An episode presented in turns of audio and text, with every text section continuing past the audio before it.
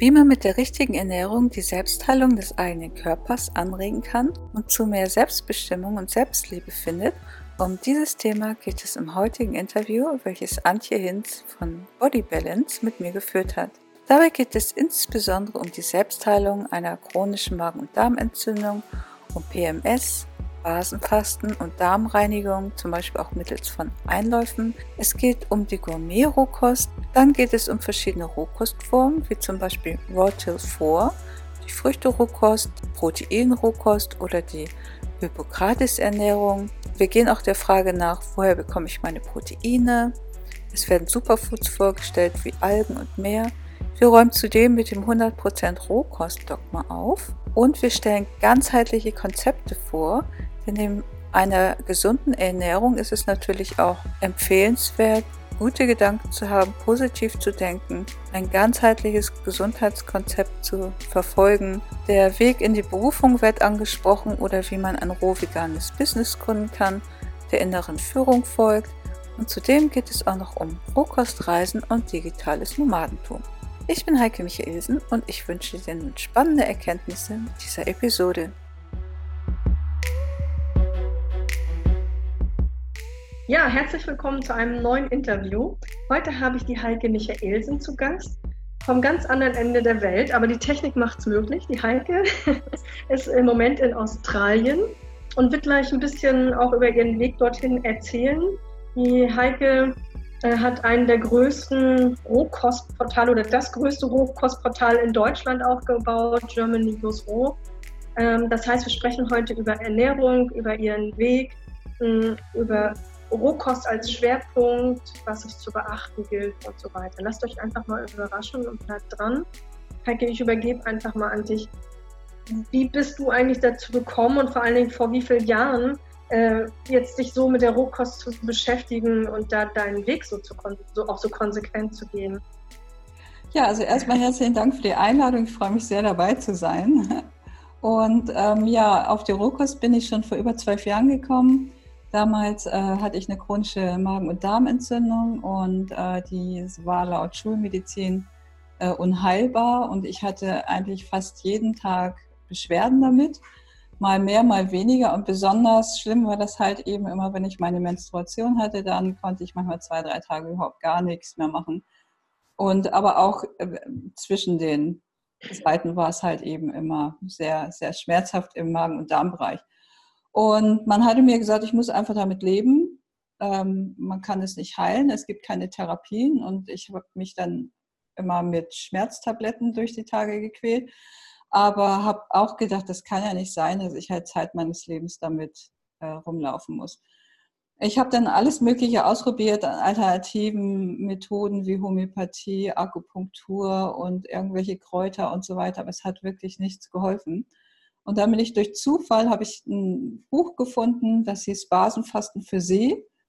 Und ähm, das war dann der Untertitel Nie mehr PMS-Probleme. Und da habe ich gedacht, ja klar, na, ich meine, das hörte sich für mich so gewagt an, dass ich gesagt habe, das kann ja überhaupt gar nicht sein. Und ist ja, also wer schreibt das auf so ein Buch raus, rauf? Das hat mich eigentlich fast schon geärgert, dass jemand sowas einfach behauptet. Aber trotzdem habe ich mir das Buch gekauft und habe dann irgendwann gedacht, kannst du mal ausprobieren.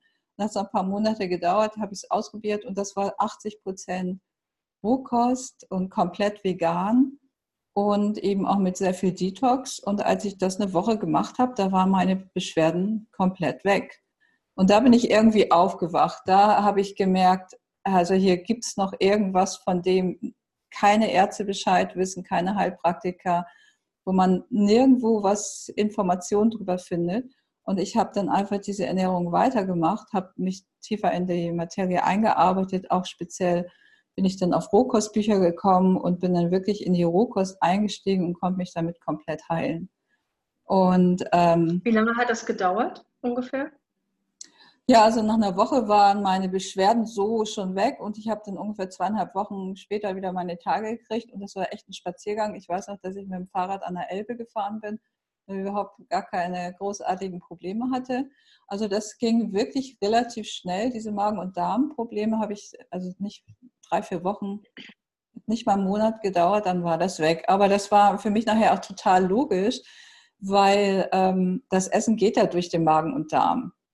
Und ein, da habe ich gedacht, da hätte ich ja schon vorher mal drauf kommen können. Wenn du im Magen und Darm Probleme hast, dann kann das ja auch vielleicht mal mit dem Essen zusammenhängen. Liegt eigentlich nahe, ja. Ja, irgendwie war es mhm. dann logisch, ne? Aber ähm, ich habe zu dem Zeitpunkt auch noch gedacht, ich müsste mich ausgewogen ernähren. Ich hatte mich schon jahrelang biologisch ernährt. Ich war schon eigentlich ähm, ziemlich vegetarisch. Ich habe nur hin und wieder mal Fleisch gegessen, weil ich gedacht habe, äh, ich müsste einfach mal auch ein Stück Fleisch essen, weil das ausgewogen ist. Aber ich hatte eigentlich überhaupt gar keine Lust drauf. Ich habe es nur eben gemacht, um mich ausgewogen zu ernähren. Und als ich dann durch diese Bücher erfahren habe, dass wir eigentlich überhaupt gar keine Tierprodukte essen sollten, da ist mir echt ein riesen Stein vom Herzen gefallen. Ich war so happy, dass ich nie wieder Fleisch oder Fisch oder so essen muss. Äh, mit Milchprodukten hatte ich zuerst noch ein bisschen Schwierigkeiten. Das hatte noch ungefähr anderthalb Jahre gedauert, bis ich das komplett auch weggelassen habe. Damals gab es noch nicht diese Milchersatzprodukte, so ähm, ich hatte auch noch nichts gehört von Mandelmilch und so weiter, dass man sich das selber zubereiten kann. Oder Nussmilchsorten oder diese Proteinshakes, die ja auch milchähnlich sind, die man heute überall kriegt und die auch roh vegan sind. Und ähm, als ich das dann aber herausgefunden habe, da war es für mich überhaupt gar keine Schwierigkeit mehr, bei der veganen Rohkost zu bleiben. Und ich fühle mich halt einfach sehr viel besser damit. Hm. Und hast du dann auch äh, am Anfang auch gleich Gluten weggelassen oder hast du am ja. Anfang auch noch Brot gegessen oder so? Nee, das habe ich ziemlich schnell weggelassen, weil das war in diesem Basenfastenbuch schon drin. Da hatten die schon ein ganzes Kapitel darüber geschrieben, wie ungesund Gluten ist. Und das war eben in dieser Basenkurs schon komplett weg. Mhm. Äh, das habe ich dann auch ähm, weggelassen. Äh, ich habe dann aber auch in den ersten anderthalb Jahren hin und wieder mal so das Gefühl gehabt, ich habe jetzt mal Gelüste auf irgendwie Brot. Und mhm. das ist mir dann relativ schwer gefallen, da auch immer drauf zu verzichten. Auch ich kannte damals, also heutzutage kennt man ja die Gourmet-Rohkost, die, mit der man ja auch Brot zubereiten kann und Kuchen und alles Mögliche. Und das kannte ich die ersten anderthalb Jahre noch nicht. Und wenn ich da beim Bäcker vorbeigegangen bin und gedacht habe, boah, das Stück Kuchen, das darfst du jetzt nie wieder essen, mhm. dann ging das für mich nicht. Das war natürlich äh, unglaublich schwer, dass ich gedacht habe, wie soll ich das denn hinkriegen? Und dann habe ich aber eben auch nach anderthalb Jahren bin ich auf eine Rohkostmesse gekommen, die Revolution, und da habe ich schon ganz viele ähm, Gourmet-Rohkostprodukte kennengelernt. Und dann habe ich im Internet gegoogelt und gemerkt oder gefunden, dass in den USA eine riesen Rohkostbewegung ist. Und da habe ich mir sofort einen Flug gebucht, bin da hingeflogen und habe mir das da vor Ort angeguckt und cool. habe hab Kurse besucht und so weiter. Aber ich wollte einfach lernen, wie ich mir das selber zubereiten kann. Weil in Deutschland gab es nicht ein Rohkostrestaurant, keine veganen Restaurants, die sowas angeboten haben. Und ich wollte es mir wenigstens halt selber machen. Und da habe ich das halt gelernt. Und ähm, ja, seitdem ist das kein Thema mehr, weil ich kann mir jetzt mein Brot selber machen und meine Kuchen und alles. Ja, mittlerweile kann man es ja auch oft kaufen schon. Also hier in Australien ja. gibt es halt in vielen Cafés auch wo vegane Optionen. Und Deutschland hat ja auch immer mehr und mehr zu bieten. Hm, das stimmt. Es ist ja eine große Bewegung äh, gekommen, so dass immer mehr da auch äh, in der Richtung was machen. Ne? Hm. Ähm, ich glaube ja, dass das Gluten wirklich ein ganz großer Faktor ist, wenn man so Magen-Darm-Probleme hat. Ne? Hm. Fast größer hm. als das Fleisch oder eben mal die Milchprodukte. Ne? So, also das ist das, was ich so an mir selber auch so feststelle, ne? dass äh, mir das Gluten manchmal mehr Schwierigkeiten macht. Ja, also gerade bei also, Menschen, die eben auch so eine Glutenintoleranz haben. Ähm, aber wenn man so diese China Study liest, die ja auch so sagt, dass gerade die Milchprodukte und Fleisch ist so ein Anschalter für alle möglichen Zivilisationskrankheiten. Ähm, ja, also ich finde eigentlich alle drei Bereiche wirklich ja, hm. sehr bedenklich. Du ist es ja für viele, wenn man das jetzt so hört. Also ich habe ja äh, bei dem, bei diesem Kongress habe ich wirklich mal so den Schwerpunkt auf Rohkost oder auch äh, nach Anthony William, was ja auch schon in die Richtung geht, zumindest so in, die Rein in der Reinigungsphase, ähm, den Schwerpunkt gelegt auf der Ernährung, ähm, weil ich einfach so mehr diese Frische und diese Natürlichkeit den Menschen nahebringen möchte. Ne?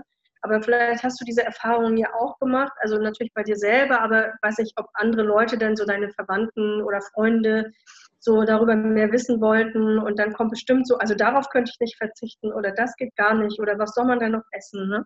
Hast du das mhm. auch so erlebt oder so auch heute noch?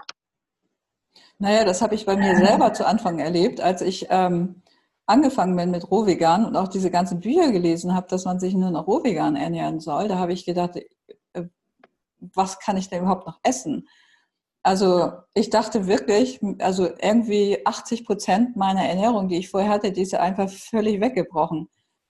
Ich habe mich zwar schon immer, meinte ich, relativ gesund ernährt, weil ich halt äh, super gerne Salate gegessen habe und mega gerne Obst und Früchte und, und Gemüse. Also ich war schon immer irgendwie als Kind im Garten und fand immer alles frisch am allerbesten. Aber als ich dann tatsächlich gemerkt habe, dass ich halt nur noch roh vegan ernähren, mich ernähren sollte, da habe ich, konnte ich es mir echt nicht vorstellen zu Anfang. Ich habe gedacht, wow, ey, das, äh, also ich kann mich noch an einen Moment erinnern, da war ich, ich hatte nur dieses Basenfastenbuch und das hatte ja nun die Lösung für mich. Also ich merkte, ich war gesund. Nur wusste ich nicht. Aber es war noch nicht roh, ne? 80, war noch nicht roh, da waren 80 Ja, 80 Prozent roh. Mhm. Aber es war eben ohne Gluten. Da habe ich gedacht, ist es jetzt das Gluten? Oder ist es jetzt, dass es roh ist? Oder ist es jetzt, dass es vegan ist? Äh, was ist es denn jetzt? Ich wusste es mhm. nicht.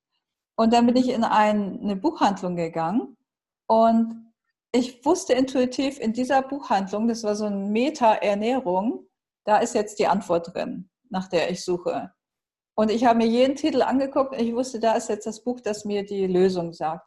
Und auf einmal blieb ich bei einem Titel hängen und ich habe so gedacht, hä? Und ich nahm äh, das Buch raus und das hieß, willst du gesund sein, vergiss den Kochtopf. Und da habe ich gedacht, ja, Moment mal eben, vergiss den Kochtopf, das, das geht ja gar nicht. Also, dass ich den auf einmal jetzt vergessen sollte, das kam mir überhaupt gar nicht so, also ich konnte es überhaupt gar nicht verstehen, aber ich machte dieses Buch auf und fing an, da drin zu lesen. Und jeder Satz, der ging in so eine tiefe Resonanz mit mir, dass ich wusste, der Autor hat recht. Also das stimmt, was da drin steht. Und da habe ich an einem Wochenende dieses Buch durchgelesen und danach wusste ich, dass ich Rohköstlerin für immer bleiben werde, weil das für mich einfach so total klar war, warum ähm, eben gekochte Nahrung auch ja, Krankheiten verursachen kann. Und ich hatte keine Lust wenn, mehr krank zu sein, ja.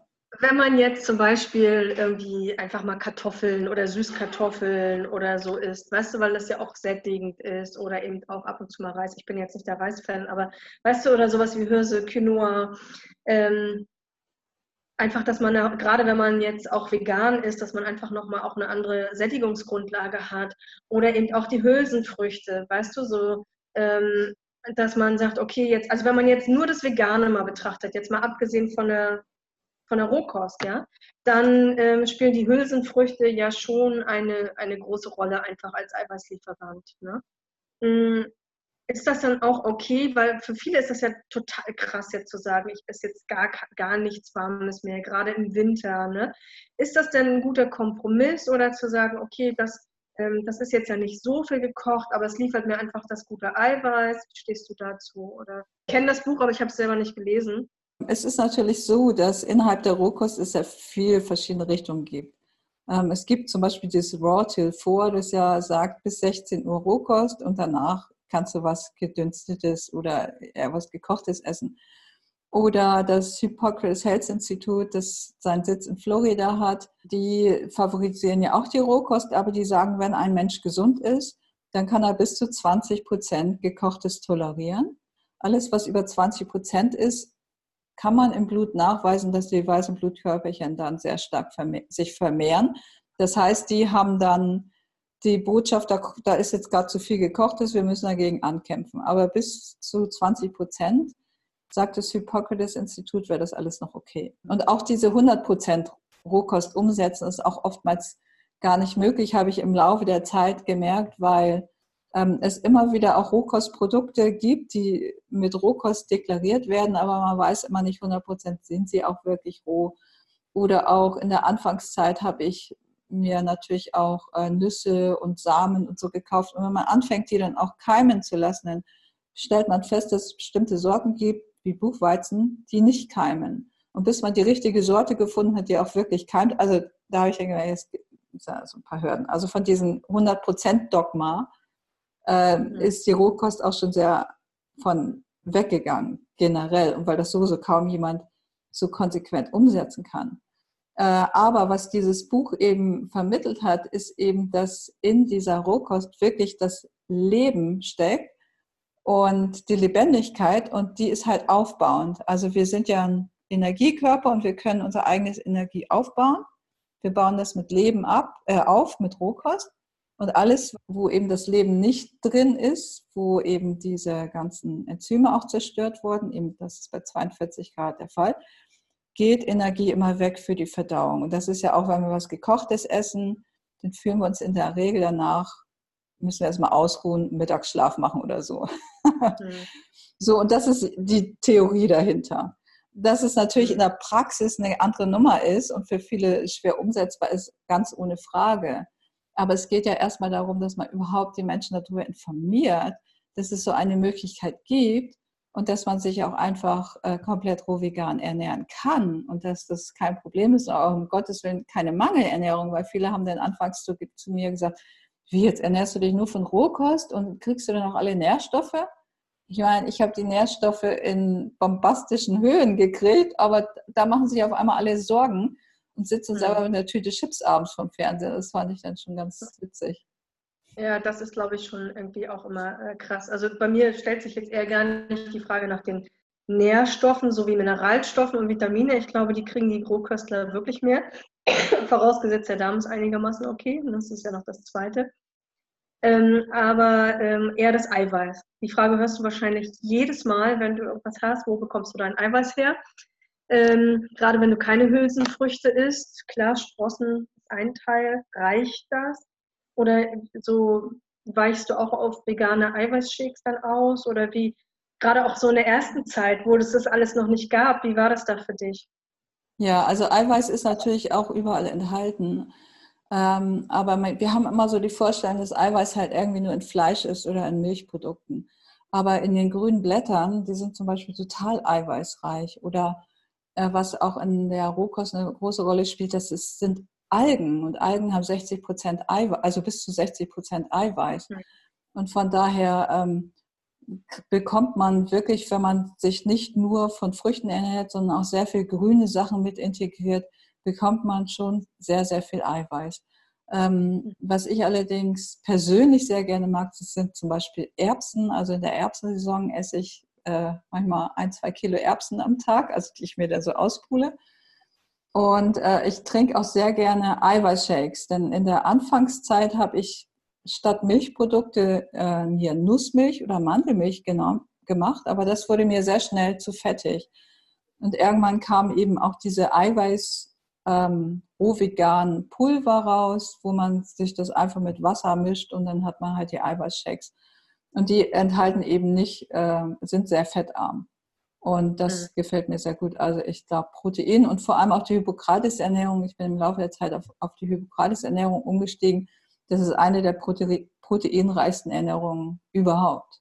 Vielleicht magst du noch mal ähm, so was zum Hippokrates-Institut sagen. Also wie bist du dazu gekommen und warst du mal länger da oder hast du da die Ausbildung mitgemacht? Ja, ich war ähm, 2009, wie gesagt, bin ich in die USA gereist und habe mir dort die Rohkostbewegung angeguckt. Und da war ein großes Rohkostfestival. Und dort war der Leiter des Hippocrates Health Institute, Dr. Brian Clement.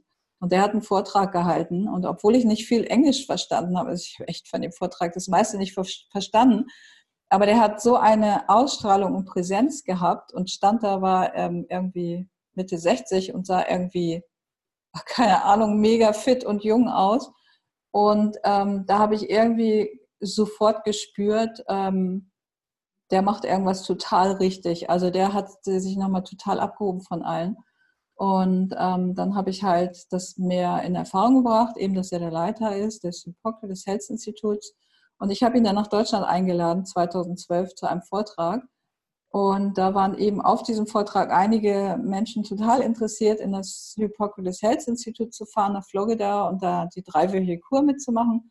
Und das habe ich damals organisiert und dann sind wir halt als Gruppe dorthin gefahren und haben eben das Lebenswandelprogramm dort absolviert.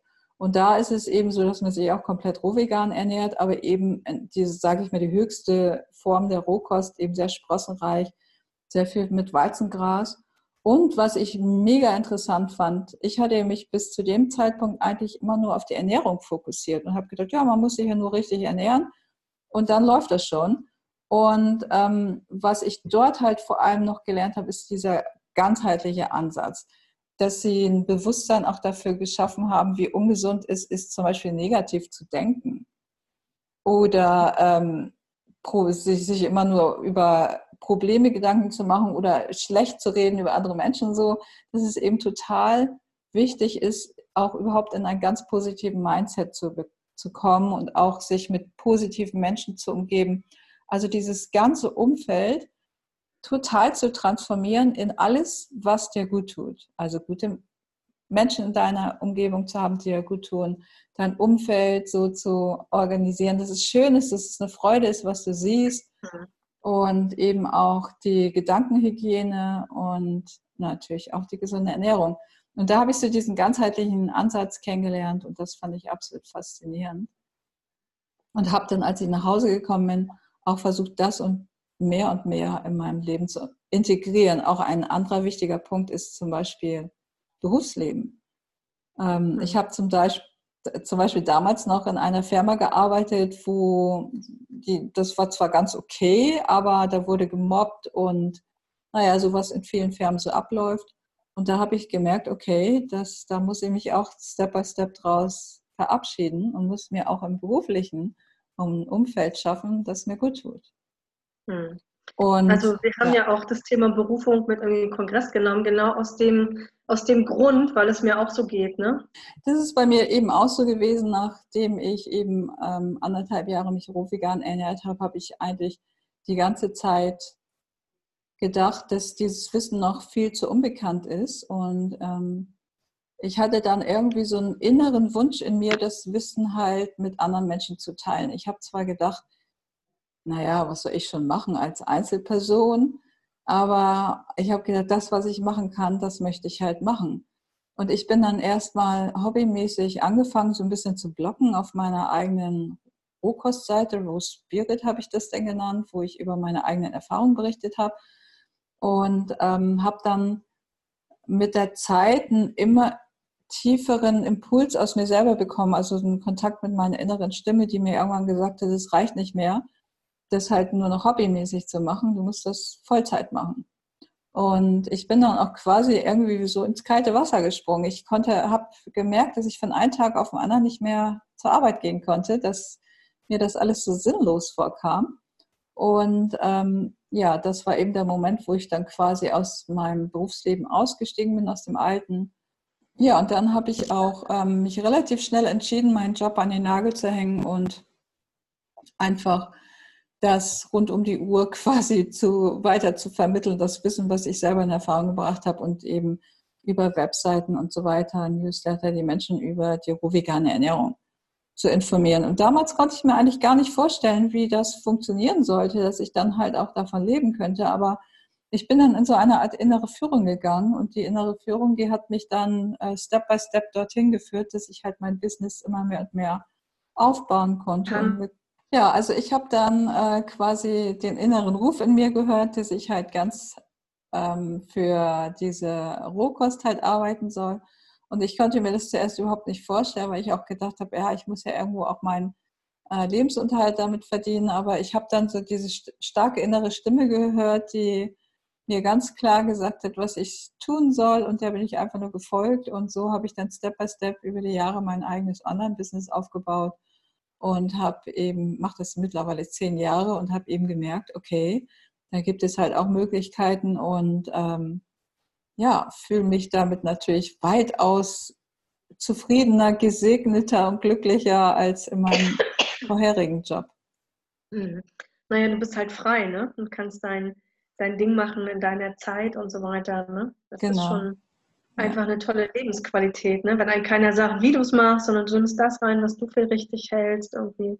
Es war nie so, dass ich das irgendwie geplant hat, sondern es hat sich einfach aus dem Tun heraus ergeben, dass ich quasi sage ich mal, ich komme klassischerweise aus Marketing und ich habe gesagt, okay, Rohkostmarketing, das könnte ich machen. Ähm, aber dann eben auch nur, wo ich selber wirklich 100 Prozent hinterstehen konnte und wo ich gesagt habe, das finde ich super, das muss in die Welt, gerade eben das Hippocrates Health Institute, was führend in dem Bereich war, das war eine totale Freude, darüber zu informieren. Oder auch Markus, der halt mehr den spirituellen Bereich anspricht. Und so sind eben immer mehr und mehr Projekte in mein Leben gekommen. Ja, jetzt reist du ja auch viel, ne, wie ich gelesen habe, verbindest das und suchst Rohkostprojekte, Restaurants und so weiter in der ganzen Welt. Und mhm. ähm, das ist bestimmt auch eine coole Geschichte, ne? So. Das so zu verbinden, das stelle ich mir toll vor. So die Arbeit zu verbinden mit der eigenen Leidenschaft und dann noch andere Länder bereisen und mhm. gute Sachen zum Essen rauszusuchen. Genau, so ist einfach eins zum anderen gekommen. Als ich dann auch angefangen habe zu reisen, hab mich, haben mich viele gefragt, ähm, wie hast du das denn gemacht, so mit dem Visum und da kannst du dann so lange in Australien bleiben und wie ist es denn mit der Rohkost? Und so bin ich dann halt hingegangen habe das alles in einem E-Book e zusammengeschrieben. Und so sind im Laufe der Zeit sind natürlich auch viele äh, E-Books entstanden, die ich dann auch über meine Seiten anbiete und äh, immer alles irgendwie zum Rohkostthema. Aber so einfach aus diesem Tun heraus und aus diesen Anfragen von außen, wo die Menschen mich gefragt haben, hier würden sie mehr gerne mehr wissen oder da, sind dann halt auch viele Projekte entstanden. Ja, und auch, auch als ich das erstmal in die USA gereist habe und die Rohkostszene dann in Erfahrung gebracht habe, die ja völlig unbekannt noch war in Deutschland, da weiß ich noch, dass ich mal mit dem Mietwagen unterwegs war und gedacht habe, cool, so sollte mein Arbeitsalltag aussehen. Ich reise einfach durch die Welt und berichte über die Rohkost. Und heute schreibe ich mittlerweile auch für ein Rohkostmagazin Artikel und ähm, ja, so hat sich eben vieles einfach so entwickelt. Äh, aber es ist, man muss auch sagen, also das Reisen ist natürlich auch immer eine Herausforderung. Das hört sich ähm, immer so schön an, wenn man in Deutschland sitzt, aber wenn man es dann selber macht, dann äh, ja, also war es schon manchmal mit ziemlichen, ziemlicher Aufregung und auch Challenges verbunden, muss ich auch ganz ehrlich zugeben. Inwiefern? Magst du mal ein Beispiel nennen so? Ja, zum Beispiel, ähm, als ich nach Australien kam, da wusste ich, also ich wollte eigentlich länger in Neuseeland bleiben, weil mir das in Neuseeland so gut gefallen hat, aber mein Visum war zu Ende und ich musste da dann ausreisen und für ein paar Monate außerhalb von Neuseeland sein. Und dann bin ich natürlich nach Australien gekommen, nur mit meinem Koffer und Mietwagen gemietet und ich wusste erstmal nicht, ja, wie, wie soll ich das jetzt umsetzen? Und da habe ich mir halt für zwei, drei Nächte erstmal eine Nacht gebucht. Und am nächsten Morgen steht man dann in irgendeinem Bioladen und man fängt so ungefähr bei Salz und Pfeffer an. Also du musst dir ja erstmal wieder alles kaufen. Du hast keinen Mixer, du hast ähm, keine Superfoods, keine Zutaten und so. Man fängt wirklich bei Null an lädt sich das alles ins Auto und dann bin ich halt erstmal ein paar Wochen rumgereist und immer wieder neue Unterkünfte suchen, immer wieder neu recherchieren, wo fahre ich jetzt hin und so. Das fand ich dann schon ziemlich anstrengend auch. Und ich habe dann Gott sei Dank so nach einem Monat eine sehr schöne Unterkunft gefunden, wo ich dachte, oh, ich kann nicht länger bleiben. Da konnte ich mich dann auch länger einbuchen. Da bin ich jetzt mittlerweile auch schon seit zwei Jahren. Und ähm, es ist mal ganz schön hin und wieder zu reisen, aber wenn man halt eben immer nur auf Reisen ist, da äh, habe ich dann auch mich so sehr ums Reisen kümmern müssen, dass ich zu meinem Arbeitsalltag gar nicht mehr so viel Zeit hatte. Mhm. Und äh, von daher ist es schon ganz gut, wenn man irgendwo so eine Basis hat, eine Basisstation und wenn man von da aus dann halt ein bisschen reist. Aber so nonstop äh, das ganze Jahr, das ähm, funktioniert für viele nicht. Ich habe es auch mittlerweile bei vielen digitalen Nomaden gehört, dass die gesagt haben, die sind eigentlich froh, wenn sie sich ein, zwei Basisstationen aufbauen und äh, so, dass sie da halt eben immer wieder hin zurückkommen können. Und das ist bei mir aktuell Neuseeland und Australien. Hier in Australien habe ich halt sogar ein Haus, das ich immer wieder mieten kann. Hm. Ja, das kann ich mir vorstellen, dass das ständig on the road, dass das auch einfach zerrt, ne? Und ja. wenn man dann das äh, Tagesgeschäft, ich meine, wir sind ja auch keine 20 mehr, das darf man auch nicht vergessen, ne? Mhm. Und man will eben auch ein bisschen Schönheit und ein bisschen Sicherheit und gutes Essen. Ne? Mhm. Und dazu braucht sie eben auch gewisse Rahmenbedingungen. Ähm, das sieht man mit 20 vielleicht noch ein bisschen anders. Mhm. Und, oder man braucht nicht so viel, aber gerade wenn man dann auch noch ein Business hat, ähm, was ja auch gepflegt werden will, dann äh, braucht man natürlich auch immer ein gutes Internet und einfach auch Zeit. Und wenn man immer so mit Überlebenssachen, wo wohne ich jetzt, wo kriege ich das wieder her, beschäftigt ist, das verstehe ich schon, dann wird es schwierig. Wenn dir diese Episode gefallen hat und du mehr davon hören möchtest, dann schenk uns einfach einen Like oder hinterlasse einen Kommentar. Und wenn du keine der weiteren Episoden verpassen möchtest, dann abonniere am besten gleich den Kanal und klick auf die Glocke. Ich bin Heike Michelsen von Germany Goes Raw und ich wünsche uns allen beste Gesundheit.